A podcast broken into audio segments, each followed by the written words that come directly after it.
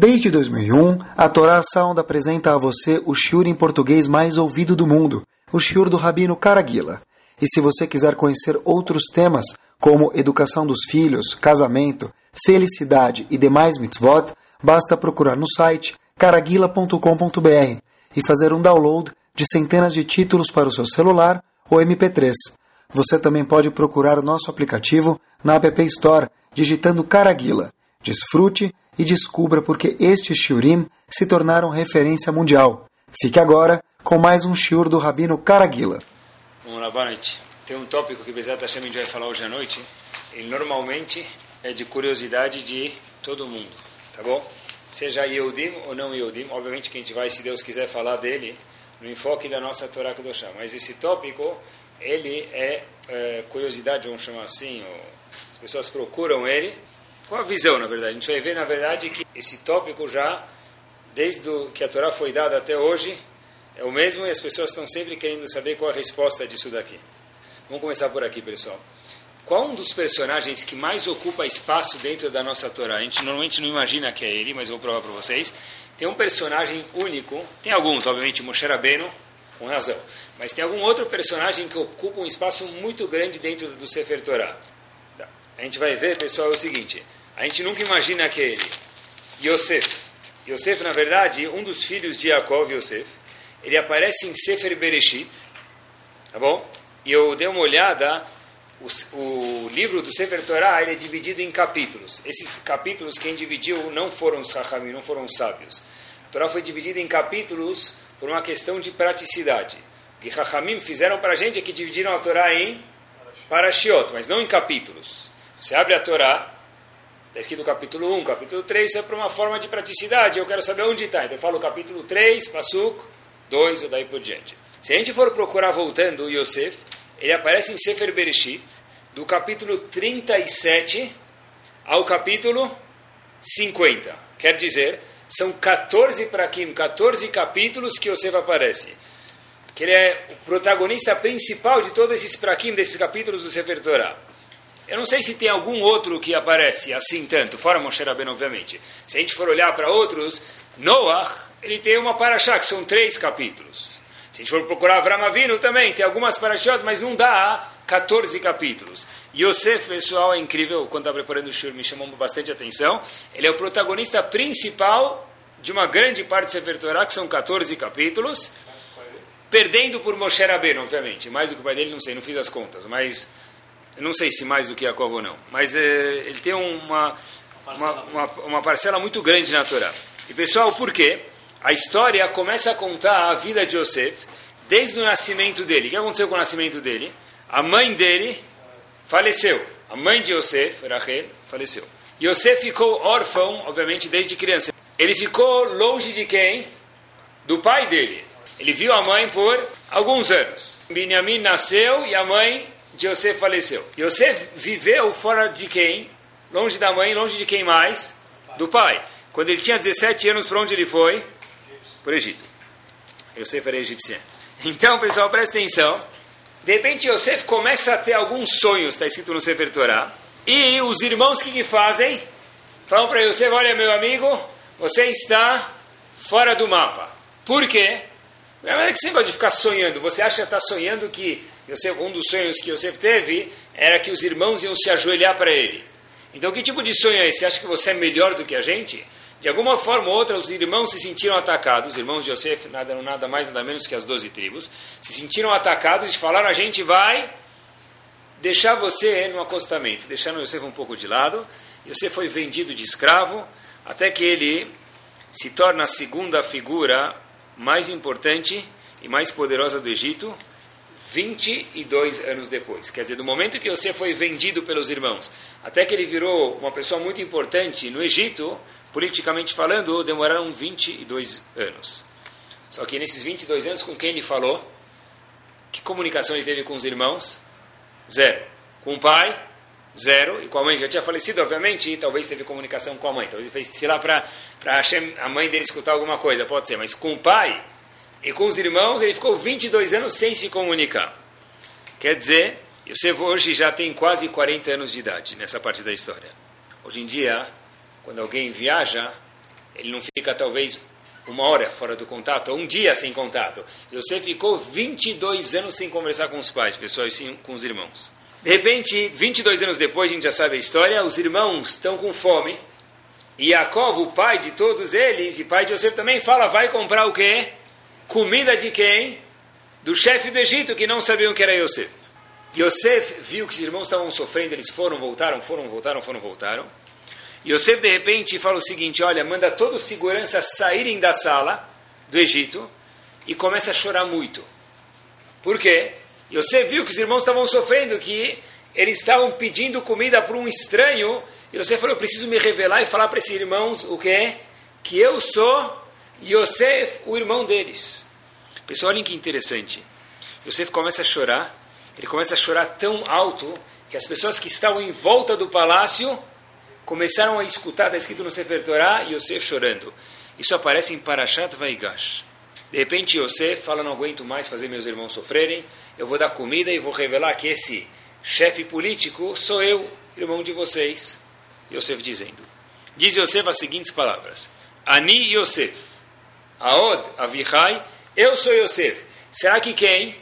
O pai de vocês, ou o meu pai, Yaakov, que é pai dele também, ainda está vivo. Os irmãos ficam num silêncio, que não tinha mais o que falar. Como? Essa pessoa que está agora dando comida e salvando a gente é aquele mesmo Yosef que a gente quis acabar com a vida dele? Pessoal, o passuco seguinte parece que é uma repetição. Logo, de novo, em Parashat Vaigash, o passuco fala o seguinte: Ani Yosef Achichem. Eu sou Yosef, o irmão de vocês. Asher mechartem oti mitzrayim, que vocês me venderam para o Egito. E a pergunta, pessoal, é por que essa repetição? Yosef logo falou Ani Yosef. Eu sou o irmão de vocês, Yosef. Será que meu pai está vivo? Um verso depois, que está escrito na Torá logo depois, Ani Yosef, eu sou Yosef Achichem, o irmão de vocês, que vocês me venderam para o Egito. Mas espera aí, Yosef acabou de se identificar, por que ele repetiu isso? Ainda mais, pessoal, por que Yosef repetiu, eu sou o irmão que vocês me venderam para o Egito? Todo mundo sabia que era o irmão deles, eles sabem o que eles fizeram com o irmão. Yosef não tinha razão de repetir. Uma resposta possível para isso seria qual? Que Yosef estava agora o quê? Se vingando, falando, ah, eu sou aquele Yosef que vocês venderam para quem? Para um monte de caravanas até que eu cheguei no Egito. Mas na verdade a gente sabe que isso é mentira, porque os comentaristas explicam para a gente que Yosef em nenhum momento teve raiva e quis se vingar dos irmãos. Então a questão volta a ser, por que, que a Sefer Torah, que ele é tão precioso e tão minucioso nas palavras, repetiu, eu sou Yosef, irmão de vocês, que vocês me venderam para o Egito. Yosef já tinha falado isso para eles, eu sou Yosef. Por que ele repetiu isso? Eu só vi uma resposta nada mais, nada menos do que bárbara. A resposta é a seguinte. Os irmãos ficaram em silêncio, pessoal, não pelo fato que eles tinham vendido Yosef e estavam com sentimento de culpa. Era muito mais do que isso. Não só que os irmãos falaram, olha como em português a gente fala o mundo dá voltas. Alguns anos atrás, algumas décadas atrás, o que aconteceu? A gente se incomodou com ele, a gente acabou vendendo ele. E hoje, de quem está precisando de favores? Dessa mesma pessoa. Era muito mais do que isso. Isso também era um incômodo que os irmãos tinham, mas é muito mais do que isso. Pessoal, olhem que interessante o Zohar Kadosh fala o seguinte para a gente. Quando Yosef se revelou para os irmãos, ele falou o seguinte: Olha, eu sou Yosef. Quando os irmãos olharam para Yosef, está escrito no Zohar, a gente não entende muito o que quer dizer isso, eu não entendo mesmo, mas o Zohar falou, então a gente, obviamente, vai, vou passar isso para vocês. Está escrito que saiu uma luz, uma radiação de chá de santidade, emanou uma luz da cara de Yosef, que os irmãos ficaram o quê? Boquiabertos Falaram, como pode ser que essa pessoa que não teve quase que nenhuma educação judaica, ficou 22 anos sem contato nenhum com a escola, não tinha Parashat Shavua, não tinha Dvar Torah, não tinha Pismonim, não tinha nada. Como pode ser que essa pessoa ainda se mantém com essa santidade?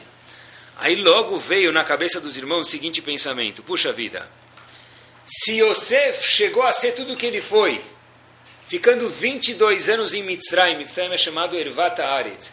Mitzrayim é chamado o pior lugar do mundo, sexualmente falando. Mitzrayim a gente encontra em muitos muitos lugares da Torá e muitos lugares do, dos nossos comentaristas que falam que Mitzrayim é um lugar muito com baixa moral. Então a questão é a seguinte: os irmãos falaram, puxa vida, se o nosso irmão Yosef chegou a ser quem ele foi, ficando 22 anos longe de casa, e essa santidade toda que ele tem, então eles começaram a se questionar o seguinte fator: poxa vida, o que, que seria de Yosef se ele tivesse ficado 22 anos do lado do pai dele? O que, que seria de Yosef se ele ficasse estudando em Havruta, cabeça a cabeça, tete a tete com quem? Na frente de Jacob, seu pai. Se ficando longe de casa 22 anos ele virou o que ele virou, imaginem só o que, que seria dele se ele fizesse o quê? Tivesse estudado com o pai dele. A Kudushá, a santidade que ele tem, ia ser talvez elevado à décima potência. Assim os irmãos começaram a ficar preocupados. Falam, puxa, olha que crime a gente cometeu. E agora ele é Yosef Atzadik, Yosef o justo. Imagina quanto mais justo ele seria se ele tivesse morado com o pai e nós não tivéssemos feito tudo o que a gente fez com ele. Yosef passou um ano para a gente entender o que está acontecendo, sendo escravo no Egito. Doze anos ele foi prisioneiro, que venderam ele de um lugar para o outro. E depois ele ficou nove anos sendo político. Eu não sei qual fase que é mais difícil, ser político ou ser prisioneiro. Não sei qual que é mais difícil. Mas que teste é mais grande? E como pode ser que nesses 22 anos que ele ficou longe, ele tem tanta santidade? Assim foi a dor dos irmãos. Imagina o que, que teria saído dele se ele ficasse perto de Jacob. Talvez ele poderia ser o, quatro, o quarto patriarca. Talvez teria Avraham, Yitzhak, Yaakov e quem seria o quarto patriarca? Yosef. Porque de fato, se a gente for analisar um pouquinho melhor, Yosef foi o, um, o único filho que dele se fez o quê? Duas tribos. Cada um dos irmãos de Yosef era uma das tribos. Yosef ganhou o quê? Bônus, double bônus, que o quê? Que ele teve duas tribos. Então, talvez se ele tivesse ficado com o pai dele, Yaakov, o que, ia acontecer? Pois poderia ser ele o quarto patriarca, sei lá eu. Os irmãos ficaram com uma consciência muito pesada. E olhem que lindo a explicação dos Orakadosh, pessoal. O Passuk diz o seguinte: Yosef logo depois fala para os irmãos: se aproximem, chega mais. E aí, olha o que Yosef fala para os irmãos, pessoal. Ani Yosef, eu sou Yosef, Achichem, o irmão de vocês, Asher mechartemoti mitzraima. Que vocês me venderam para onde? Para o Egito. O que, que Yosef está falando, pessoal? Olha as palavras do Passuco, que bonito assim explica o Zora Kadosh. Ani Yosef achichem asher mechartem. Que vocês me venderam para o Egito. Yosef está falando para os irmãos, assim explica o Zora Kadosh. Eu só virei Yosef por uma razão. Qual a razão? O fato que vocês me venderam para o Egito. Eu sei que vocês estão pensando agora, olhando para mim, a santidade que eu tenho, que aconteceu comigo qual a consciência de culpa que vocês têm. Mas você fez questão, a gente perguntou por que ele repetiu o verso de novo. Então, na primeira vez você falou, eu sou irmão de vocês. A segunda vez, o que, que você falou? Eu só sou Yosef por uma razão, Ani Yosef, assim explica o Zohar Kadosh, Achichem, o irmão de vocês, Asher Mechartem Otim. Ou seja, se não fosse o fato que vocês tivessem me vendido para o Egito, eu nunca na vida teria chegado aqui. Quer dizer, Yosef entendeu que o fato, obviamente que ele não queria ter sido vendido, mas agora após o fato, o que ele falou? Eu entendo agora que se não fosse os testes que vocês me deram, de o quê? De eu ter passado no Egito, todos esses conflitos que eu tive, eu nunca teria crescido a ser o Yosef que eu fui. Pessoal, olhem que bomba. Tem um, o, o Rebbe da dinastia de Ger, da Hassidu de Ger, o segundo dos rabanim que tiveram é chamado, conhecido por Sfat Emet. Ele veio mais ou menos no ano de 1850. E olha como ele explica essas palavras do Passuco. Yosef falou, eu sou Yosef, Asher Mechartem, que vocês me venderam. O Rebbe de Gur fala uma coisa muito curiosa, que a palavra Asher, em português a gente traduzia com a letra Q ou E, que aparece no fim do Sefer Torah. A última último verso do Sefer Torah, parece a seguinte as palavras: O Lechol Ayada Hazaká. O Lechol Amoragador está falando dos feitos de Moshe Rabbeinu, último verso do Sefer Torah, Asher Asa Lenekol Israel. A palavra Asher aparece aqui de novo. E o que, que Rashi fala no Asher? Rashi diz, o que quer dizer o Asher, essa, essa palavra Asher, que em português a gente traduz para a palavra que? Rashi traduz que está se referindo à quebra das tábuas. Hashem está elogiando Moshe Rabbeinu no último verso do Sefer Torah que ele fez. Ele quebrou o quê? As tábuas da lei. E Hashem fala para ele, assim diz Rashi, o que quer dizer esse Asher?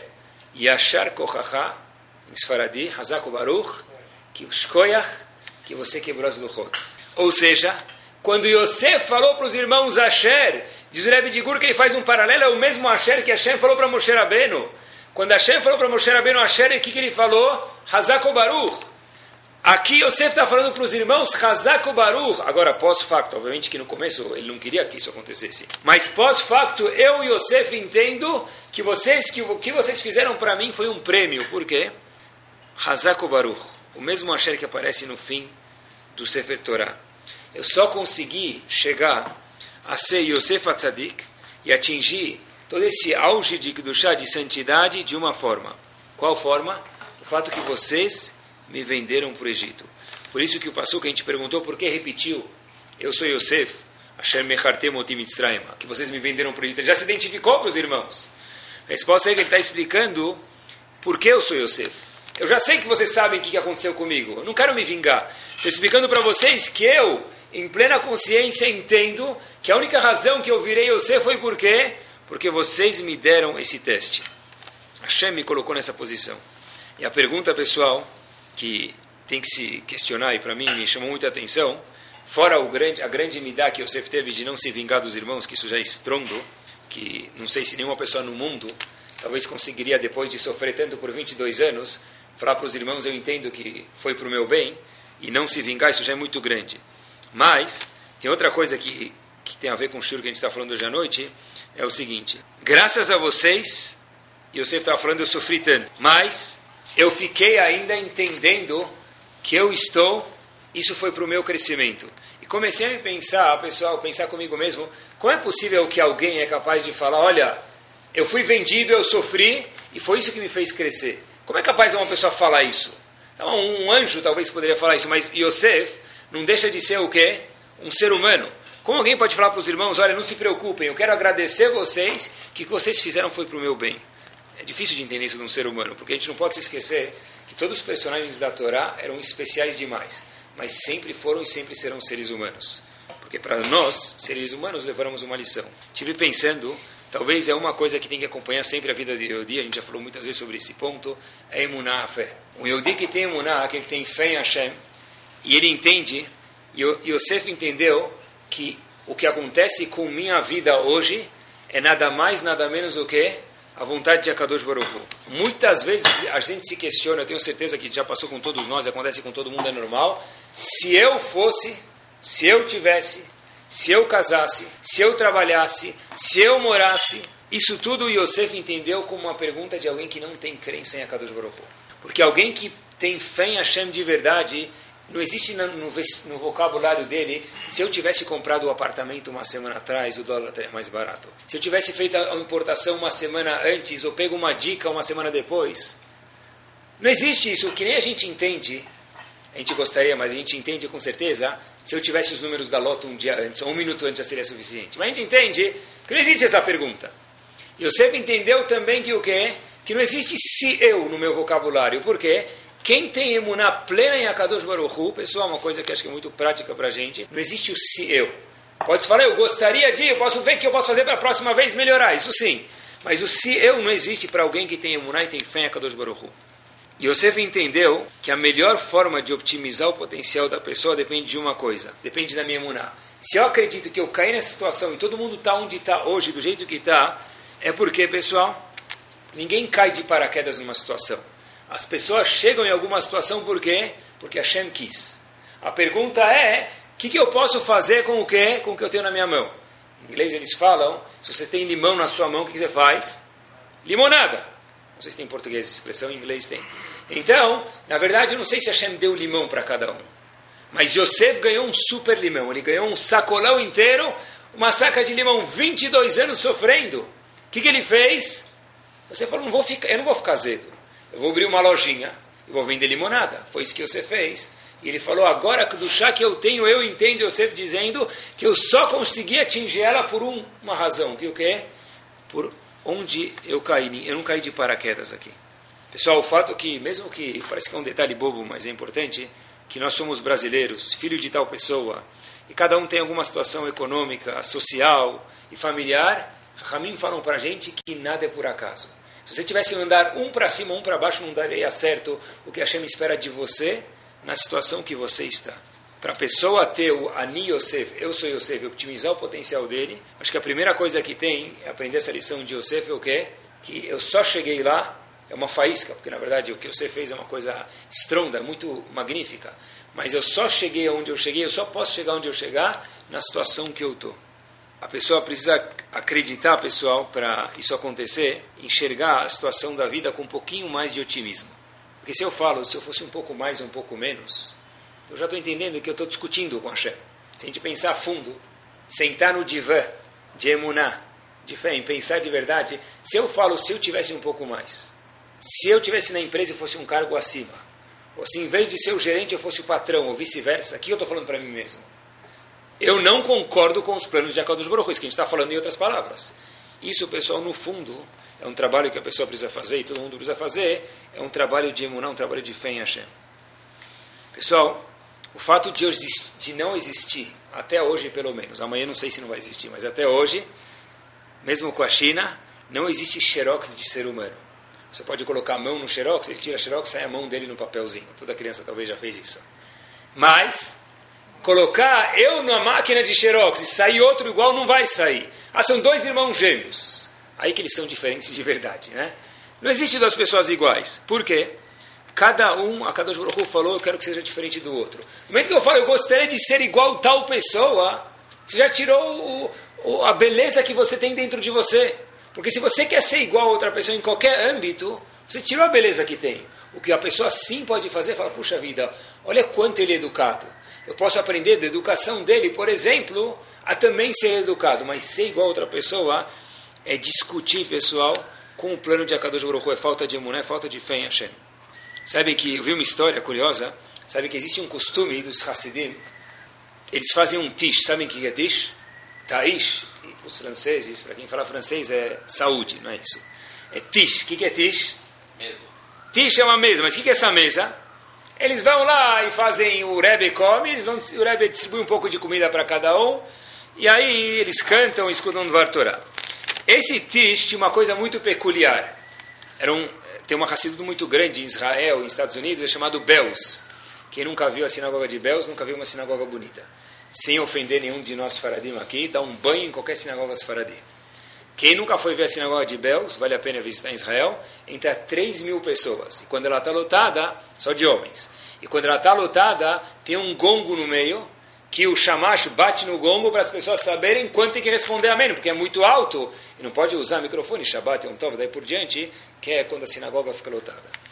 Então, né, esse, o Rebbe de Belz, anterior, chamado Rav Aaron Rokeach, logo depois da Segunda Guerra Mundial, pessoal, ele estava preocupado, agora está no Tish, e no Tish o costume é que o Rebbe dá um pouco de comida para cada um, e ele fala um Dvar Torah. Que Dvar Torah eu vou falar depois da Segunda Guerra Mundial para as pessoas? O que, que eu já posso falar para eles? Tem alguma coisa para falar? Pessoal, olhem que fenomenal. A gente fala esse trecho, eu já falei talvez 100 mil vezes, nunca tinha pensado nisso, até escutar essa história. O Rebbe de Belos falou o seguinte: para as pessoas logo depois da Segunda Guerra. Quantas pessoas saíram do Egito? Pessoal, em porcentagem dos egípcios. A gente já falou mil vezes. Os judeus saíram do Egito. Quanto por cento dos Eudim saíram do Egito? No máximo, 20%. Tem outra opinião que diz que saíram 2%. No máximo, 20% dos Eudim saíram do Egito. Quer dizer, matemática rápida, 80% dos Eudim ficou no Egito. Pelo menos 80%. O que, que eles fizeram logo que eles saíram do Egito, pessoal? A gente fala isso todo dia, mas a gente esquece. Cantaram Shiratayam.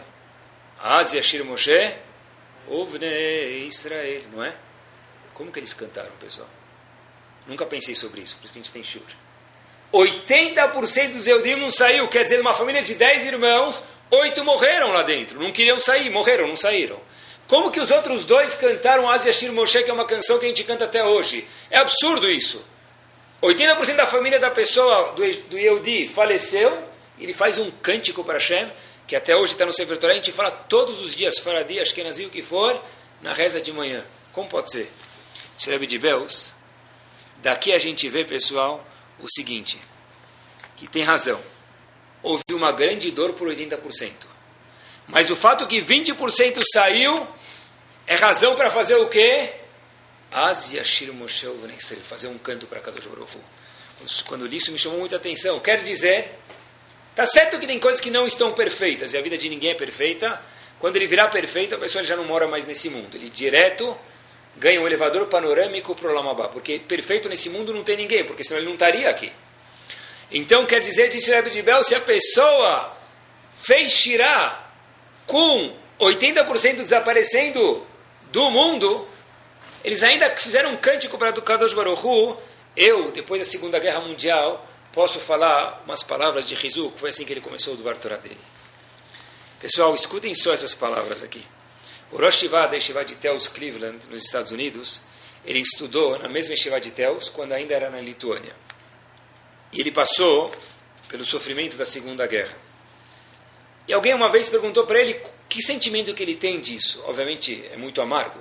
Mas que, sentimento, que frase ele tem sobre isso? Rosh Vaditeus falou o seguinte: Olha, se me perguntassem quanto eu pagaria para não passar o sofrimento que eu passei, eu daria não todo o meu dinheiro, eu daria todo o dinheiro do mundo para não sofrer o que eu sofri. Eu vi meus pais, eu vi meus irmãos irem embora, eu pagarei o mundo inteiro para não ver isso. Mas continuou o Rosh Vaditeus dizendo o seguinte: mas hoje que eu já passei por isso, se me perguntam quanto eu venderia a experiência e o crescimento e a proximidade que eu tive com Hashem durante esses anos, pessoal, isso que imagina, fala de proximidade com Hashem durante uma situação tão dura como essa e amarga. Quanto eu, quanto eu venderia, hoje tem leilão na internet, por quanto eu venderia as minhas experiências que eu tive na Segunda Guerra Mundial Disse ele, eu não venderia isso por nem o dobro do que eu teria pago no começo para não passar por isso. Porque agora que eu já passei, eu vi que o quê? Que isso que me fez bem, isso que me fez crescer. Essa que é a ideia que tem aqui, pessoal. O Yodi, uma pessoa que tem imuná, foi isso que Yosef falou, eu sou Yosef. Quer dizer, eu sou Yosef. Eu entendo que eu sou Yosef, Asher Mechartem Mitzrayim, mas vocês me venderam para o Egito. Eu quero agradecer agora a vocês, que agora que já passou, que só assim que eu virei Yosef Atzadik. Yosef, com certeza, não seria Yosef Atzadik se ele não tivesse passado no Egito. Por quê? Porque o que fez ele ser Yosef Atzadik foi os testes grandes que ele teve de sexualidade que ele conseguiu sobrepujar esses testes. Yosef entendeu isso. Yosef falou, eu acredito em Hashem. Eu não vim me vingar de vocês, irmãos. Por isso que falou Yosef Asher. Asher, a gente falou isso que fez, o Rebbe de, de Guerre falou que tem um link com o último Asher da Torá, quer dizer o quê? Yosef falou, Hazak Baruch, vocês me venderam. Eu não queria ter passado por isso, mas agora que eu passei, eu entendo que isso é a coisa mais perfeita que teve, e só assim eu posso chegar à minha perfeição como ser humano. Pessoal, tudo isso depende da sintonia fina da cabeça e depende de como a pessoa olha para o mundo. Tem pessoas que passam a vida inteira reclamando. Eu aprendi uma coisa na minha vida, que reclamar não é por ter ou por não ter. Porque todos nós já vimos pessoas que têm um monte e reclamam. Tem pessoas que têm muito menos e não reclamam. E tem pessoas que estão sempre de boa e não tem metade do que aqueles outros têm e reclamam. Depende da sintonia. Se eu acredito que esse é o melhor para mim, que o Hashem me deu isso, me deu essa esposa, me deu esse marido, me deram esse filho. Ah, mas eu tenho um filho do meu vizinho, ele é muito mais educado que o meu. Mas, Habib, para você um óculos com um grau a mais não serve. Um filho mais educado para você não ia servir. Hashem te deu esse teste porque é isso que Hashem quer para você. Igual a pessoa vai na loja, ele chega lá, vê que tem liquidação. Todos os sapatos estão em liquidação. Obviamente, quando ele vai colocar o no pé, é justo o tamanho dele que está com preço cheio. Tem um tamanho menor, 50% off. O que, que ele fala? Gostaria muito mais. Não adianta. Alguém compraria um tamanho menor? Não, eu vou esticar. Não entra, não entra no meu pé. Não vai comprar. A gente tem que entender, pessoal, que a situação do outro ela é um tamanho menor para a gente, um maior, não vou falar o exemplo que dá para colocar palmilha.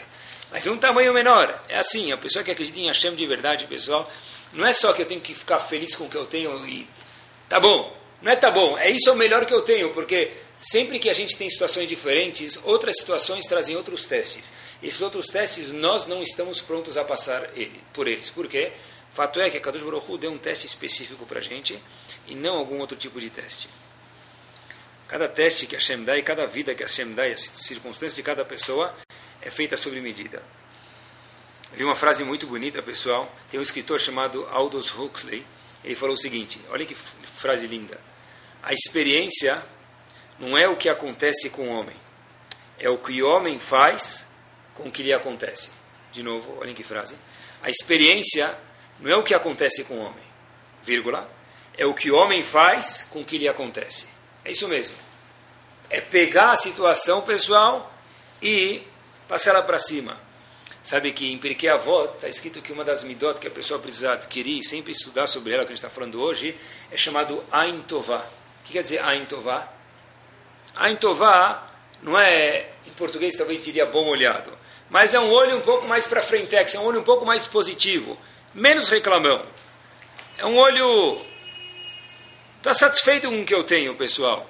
A pessoa tem que trabalhar a vida inteira dele, e se trabalhar 120 anos acho que é pouco ainda, estou falando comigo mesmo, para a pessoa estar satisfeita com a situação dela, inclusive religiosa. Não quer dizer que eu não preciso mais crescer. Eu posso falar, olha, graças a Deus eu estou bem com a minha situação econômica, se eu quero abrir mais uma coisa, mais um negócio, tudo bem, eu vou fazer. Mas não é que eu sou miserável até o TX. Eu tenho que saber apreciar minha situação econômica, minha situação religiosa também. Ah, se eu fosse mais inteligente, Habibi, Hashem te deu isso porque ele quer isso de você. Se fosse mais inteligente, Hashem teria te deixado ser mais inteligente. Ele não quer isso da gente. Cada pessoa é uma salada de um monte de componentes. E a Kadosh Baruch falou, eu quero de você o que você é, e os testes que eu te dou só serve dessa forma, pessoal. E olha que interessante, já que a gente está falando de Ain Tová, eu sei que é curiosidade do, do mundo inteiro, o contrário de Ain Tová qual que é?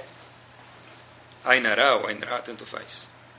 Ainará quer dizer, em português, eles traduzem, talvez, essa tradução óbvia, mal olhado. E se a gente, por exemplo, procurar mal olhado no Google, deve ter todas as seitas do mundo, tem algum comentário sobre isso. É uma coisa que é cultura e curiosidade, vamos dizer, mundial. Obviamente que para mim não interessa nada que os outros falam, quando a gente tem a Torá Kudoshá, para mim pouco interessa os outros. Eu quero saber o que a Torá tem a dizer para a gente, eu vou contar para vocês. Tem um dos grandes uh, Talmidei Hamim que viveu já algumas centenas de anos atrás, que ele entende, era da Torá a parte profunda e não profunda, chamado Ramami Pano. Olhem que interessante, pessoal. O Ramami Pano ele explica o seguinte conceito referente ao Ainara. Adam Arishon, ele se separou da esposa dele depois que ele fez o pecado por 130 anos. A pergunta é por quê? Ele teve que separar para fazer chuva. Adam Arishon fez chuva, não Rodeshelur, ele fez Slichot alguns dias. Adam Arishon fez chuva durante 130 anos para Hashem desculpar o pecado dele. Agora, por que esse pecado aconteceu? Olhem que curioso, pessoal. Diz o Ramad Mipano, ele fala o seguinte para a gente. O Nahash, a cobra, que havia aquela serpente, que era o animal mais esperto que havia, ele começou a olhar Adão e Havá. Ficou com ciúmes, colocou Ainara em Havá, e por isso ele conseguiu incitar com que Adão e Havá pecassem. Quer dizer, olhem que interessante, o pecado do Damarishon teve algumas raízes baseadas onde? Ainará. Não quer dizer que ele não teve culpa nenhuma, porque ele teve culpa, e fato é que ele entendeu isso e ficou 130 anos fazendo chuva. Mas alguma raiz de Ainará sim teve. Tá, isso é a história do Damarishon. E hoje em dia, existe esse conceito de Ainará ou não existe, pessoal? Tem um Rav Sfaradi muito famoso que viveu talvez há dois séculos ou três séculos atrás, chamado Rav Chaim Yosef David Azulay, mais conhecido como Hidá. Ele fala o seguinte, que existe sim o conceito de Ainará até os nossos dias, diz ele. Ele fala, claro que existe. Está escrito em Pirkei Avot, se a gente olhar no segundo capítulo da Ética dos Pais, na Mishnah Yud na Mishnah 11, está escrito Ainará e Yetzerará e Sinata Briot. Tem três componentes que Motzim et Adam Olam.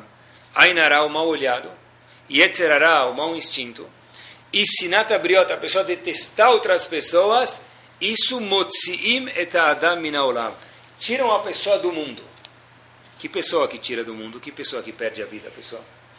Motziim et adam minaolam. Que pessoa é essa? Quem olha ou quem é olhado? Está escrito que Ainará mal olhado, ou Yetzerará, e Sinata Briot, Motzim et adam minaolam. Então, obviamente, Yetzerá faz a pessoa, o ser humano, sair do mundo. Sinata Briot faz quem detesta sair do mundo. Eu detesto tanto ele que me faz mal. A pergunta é: o Ainará faz quem sair do mundo? Quem é atingido ou quem tem Ainará para o próximo? A vítima ou quem causa Ainará? Tive essa pergunta: quem esse Adam? O Bartenura, que é um dos comentaristas em Pirkei Avot, em todas as Mishnayot, fala que a vítima sai do mundo. Quer dizer, se eu olho para alguém, em português a gente fala fica secando, assim no português do século 21, alguém, fica secando alguém, coloca em nará, está escrito em tira a pessoa do mundo. Quem é essa pessoa? Se Reuven ficou olhando para Shimon, Shimon saiu. Ele pode perder a vida dele, como aconteceu com Adam Arishon, a gente contou. Porém, Rabben Yonah fala o contrário. Rabben Yonah diz que não. A pessoa que gerou a Inará, essa pessoa que ele vai sair do Olam. Quer dizer, Olam, que quem sai do mundo? A pessoa que causou a Inará ou a pessoa que foi afetada? Tem duas explicações. Dos dois Rishonim, cada um explica de uma forma, e a gente vê que as duas são verdadeiras, pessoal. Tanto a pessoa que olha mal para o outro, quanto a pessoa que é olhada, ambas as pessoas, as pessoas estão tá chamado Motzim et Adam Olam. E já que a gente está falando de Ainará um pouquinho, vale a pena lembrar, entre parênteses, que o contrário de Ainará, como a gente mencionou até agora, é Aintová. Aintová, pessoal, quer dizer eu saber olhar bem, estar feliz, faço questão de focar aqui em um minutinho, no meu marido, ou na minha esposa, nos meus filhos, isso é Aintová. Se eu estou sempre reclamando das pessoas, esse é o maior sintoma do mundo que eu não tenho Ain Tová. Se eu estou sempre querendo alguma coisa a mais do meu marido, ou da minha esposa, ou dos meus filhos, esse é o maior sintoma do mundo que Ain Tová eu não tenho. Porque eu posso querer melhorar, eu posso dar dicas, posso dar soluções, mas se minha casa é um ambiente eterno, pessoal, a gente já vê isso muito, por isso que eu preciso falar para vocês, que é uma cobrança eterna. E é sempre como fazer mais, como poder ser mais, e como ter mais, e como fazer mais, e, e ser melhor então, pessoal, esse é o maior sintoma que nós precisamos trabalhar sobre o nosso Ain Tová, curtir um pouco mais o que nós temos de mais precioso que a nossa casa e nossa família. Voltamos para o Ainará. Olha que interessante, pessoal. Ainará, por um lado, ele gera uma preocupação até na Alahá no Aruch. Existem alahot, para curiosidade de vocês, que estão baseadas no Mekor de Ainará. Por exemplo, eu vou falar para vocês. Não pode chamar dois irmãos na Torá seguidos um atrás do outro. Por exemplo, não pode chamar na terceira aliá do Shabat, irmão 1, um, e na quarta aliá, irmão 2. Por quê? Para quem está olhando, não fala, oh, dois irmãos subirem juntos, traz Inará. Ou, não pode subir uma aliá depois da outra, mesmo caso, pai e filho. Tem na Lachá ainda alguns que costumam, isso é discussão, pai, desculpa, melhor dizendo, avô e neto. Quer dizer, Irmão 1 um, e irmão 2. O pai e filho é proibido, assim o Gabai tem que saber, porque não pode chamar, é proibido, chamar um atrás do outro na, no Sefer Torah. Por quê? Porque isso vai gerar Inará. E avô e neto tem discussão. Agora a pessoa pergunta é a seguinte: se a Inará existe tanto, e desde Adam Arishon existia, como funciona isso? Poxa vida. Reuven ficou olhando para Shimon. Shimon vai ser afetado. Razido, o que, que ele fez? Ele não fez nada. Porque eu estou andando com uma calça que está arrumada. Ele olhou para mim e falou: ciúmes da minha calça, eu vou ser afetado? É. Como assim? É. Não tem free lunch. E não tem castigo for free também, de graça. Como que a pessoa é afetada? Pessoal, olha que curiosidade. Rav Chaim Friedlander, da Yeshiva de Ponovitch, Masgiach, ele, baseado no Mirtav Melial, fala algo muito interessante. Pessoal, ele fala o seguinte: tem duas razões como a qual o Ainara funciona. O homem foi criado no que? Semelhante a Hashem, é chamado Tselem Elohim. O homem é uma fatia pequena, minúscula de Akadosh Baruch Hu. E olhem que interessante diz ele. Ele fala que tem duas formas que o Enará pode trabalhar. de afetar a pessoa. Como? Ele não fez nada. Ele fala o seguinte: o pensamento do ser humano, olhem que bomba, pessoal. Quando vi isso, eu contei para algumas pessoas que me marcou muito. O pensamento do ser humano, já que ele foi criado com uma faísca divina, ele é tão potente, tão potente que o pensamento do ser humano, por ser um pedaço, uma faísca de Hashem, se transforma numa realidade. Quer dizer, quando eu olho para alguém, eu fico olhando e falo, puxa vida, como que ele tem essa tal coisa e eu não tenho? Meu pensamento tem tanta força que apesar do cara razito não ter feito nada por isso, ele vai ser afetado por quê? Porque eu sou uma, uma faísca divina de Akadosh Baruch Hu. Então o pensamento de Hashem é uma ação quase. O nosso pensamento, por sermos uma maquete de Akadosh Baruch Hu, de alguma forma ou outra, termos sido criados Betzelem Elohim, com a imagem divina, a gente tem essa mesma potência. E diz ele que tem uma segunda forma que o Ainará lo não afeta a pessoa. Olhem que interessante. Se a vítima do Ainará causou o outro ficar olhando para ele através de se esbanjar. Por exemplo. Ah, por que eu vou ser castigado se não fiz nada por isso? Em Friedlander o seguinte. O fato que a pessoa esbanjou, se é o caso, e não foi sensível com pessoas que não têm tudo que ele tem, e passou, pode ser do filho, falando do filho, do dinheiro, o que for, na frente de outras pessoas, então o cara falou, olha, puxa vida, eu gostaria de ter tal coisa. Isso fez com que a pessoa já não fosse mais o que? 100% o que? Livre de culpa, porque ele já tem um pouquinho, vamos dizer assim, de culpa no cartório, vamos chamar de alguma forma ou outra, e por isso que ele foi afetado com a Inara. Olhem que interessante, pessoal. Só entre parênteses vale a pena notar, e eu percebo isso muito claro, uma observação, pensem sobre isso depois. Quanto mais Torá uma casa tem, menos preocupação por Ainara eles têm. Vou repetir isso. Pensei bastante sobre essa frase. Quanto mais Torá tem dentro de uma casa, menos preocupação de Ainará tem. Normalmente, quando tem muita preocupação por Ainará, é porque tem pouca Torá e mitzvot dentro da casa. Não, Mas Ainará, óbvio que existe, a gente está explicando. Não, então, não falam que se você não acredita em Ainará, não vem. Você não é a vítima de Ainará? Então, depende. Não, não, não acredito. Se, mas, mas é se a pessoa. Então, olha o que ele perguntou: se a pessoa não acredita, não é verdade que não acontece nada? Então, depende como foi feito, porque um pouco a gente viu do, da forma que ele age, se a pessoa se chama a atenção... Se ele não agiu mal e, e então, não acredita em nada. Então, de acordo com uma das formas que a gente viu que o Chaim Friedlander falou, a, o ser humano tem, o, o Yehudi tem tanta força na cabeça dele, que ele é um pedaço de Hashem, o pensamento dele pode chegar a se concretizar como Ainará. Quanto menos eu acredito, menos me afeta. Mas um pouco, talvez ainda a pessoa Loaleno vai ser afetada por isso. Pessoal, olhem que eu vi um estudo e tudo que está na Torá tem que ser verdade. A gente não precisa de provas, mas olha que curioso, pessoal. Tem uma enciclopédia que é chamada Enciclopédia Judaica, chamada Tsar Israel. E lá nessa enciclopédia judaica, eu fiquei pesquisando algumas horas, eu achei um artigo de um jornal russo de 1881, relativamente não tão antigo cientistas não Yehudim, o que, que fizeram? Olhem que curioso. Pegaram um prisioneiro russo e deixaram ele três dias sem comer. Só estava bebendo, sem comida. Depois de três dias, colocaram um pedaço de pão na frente daquele senhor coitado, prisioneiro, três dias sem comer. Só que tinha um pequeno porém as mãos deles estavam, dele estavam algemadas, ele não tinha acesso àquele pão. Ele tinha um acesso no campo de visão, estava muito perto, mas ele não podia pegar o pão e comer aquele pão. Deixaram ele olhando para o pão durante um grande período.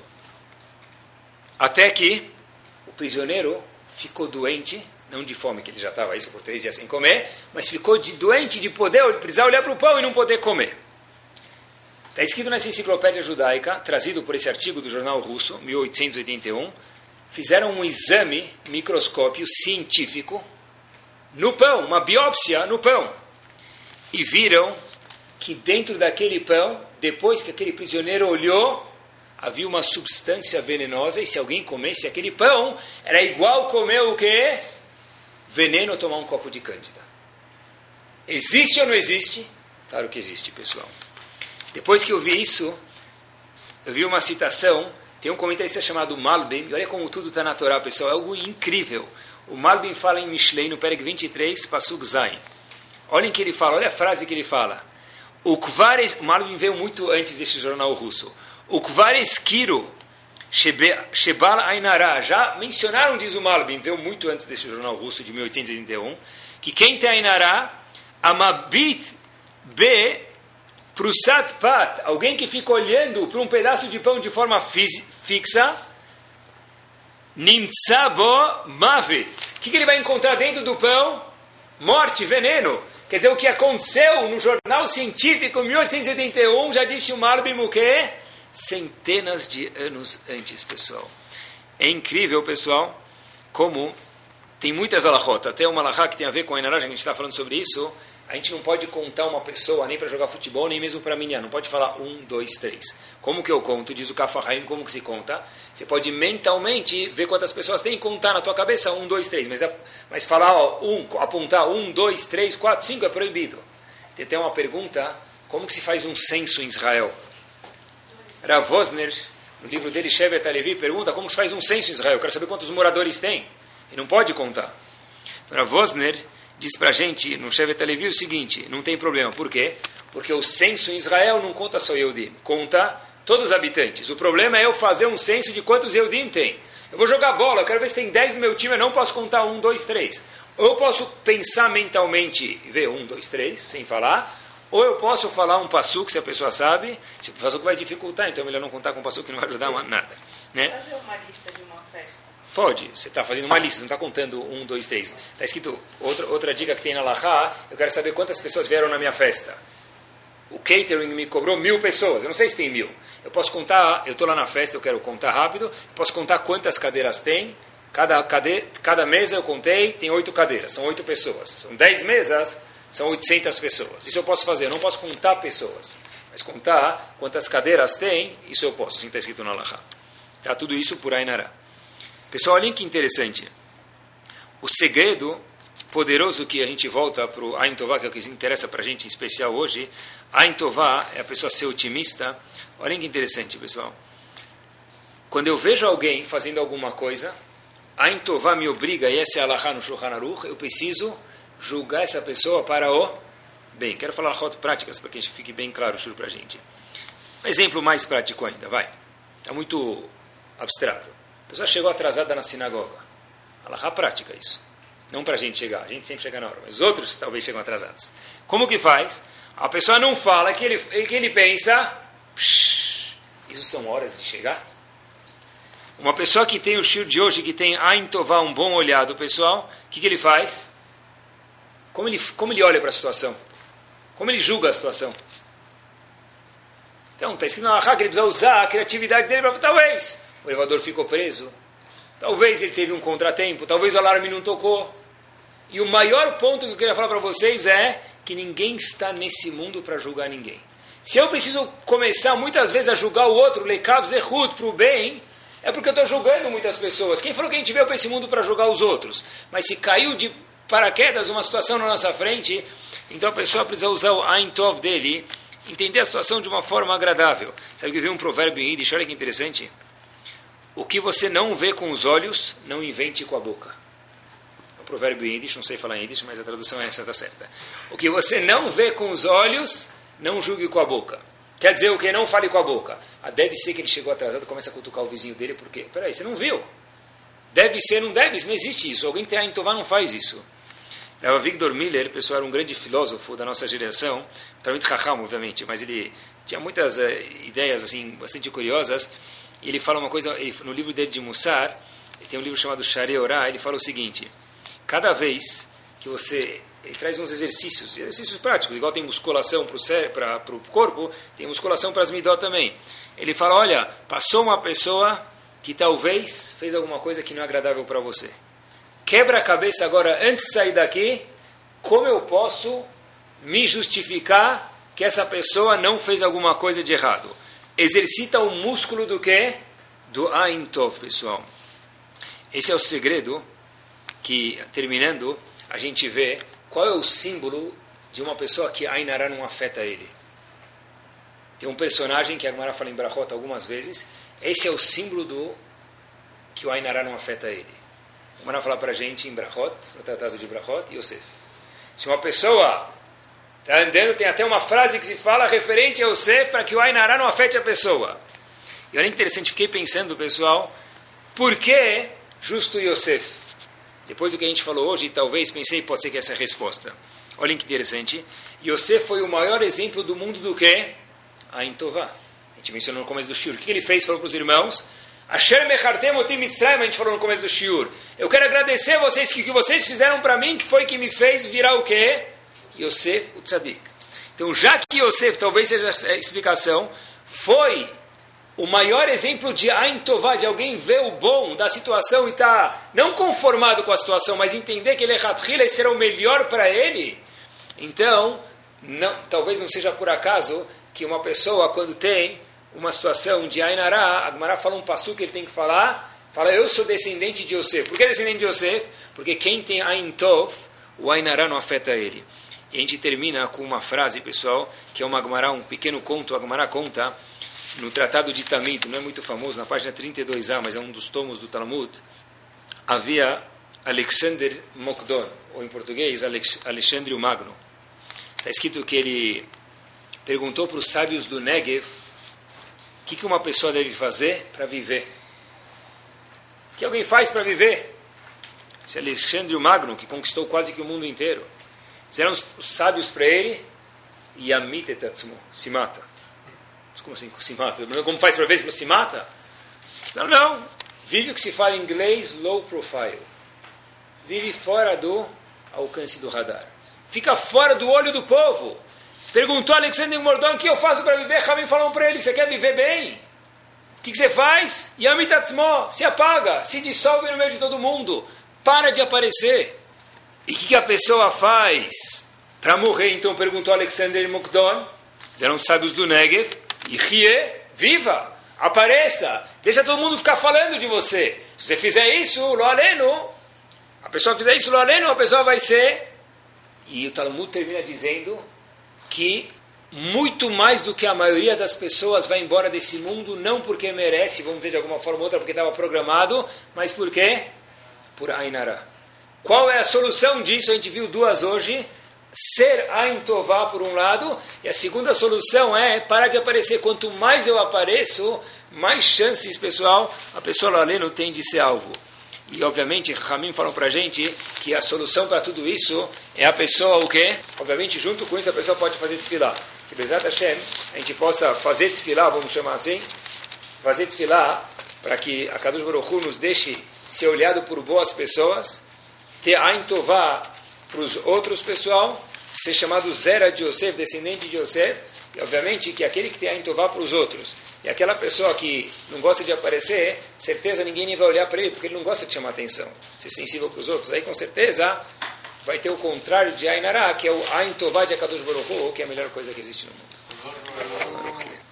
Torá Sound, desde 2001, aproximando a Torá dos Yehudim e de você.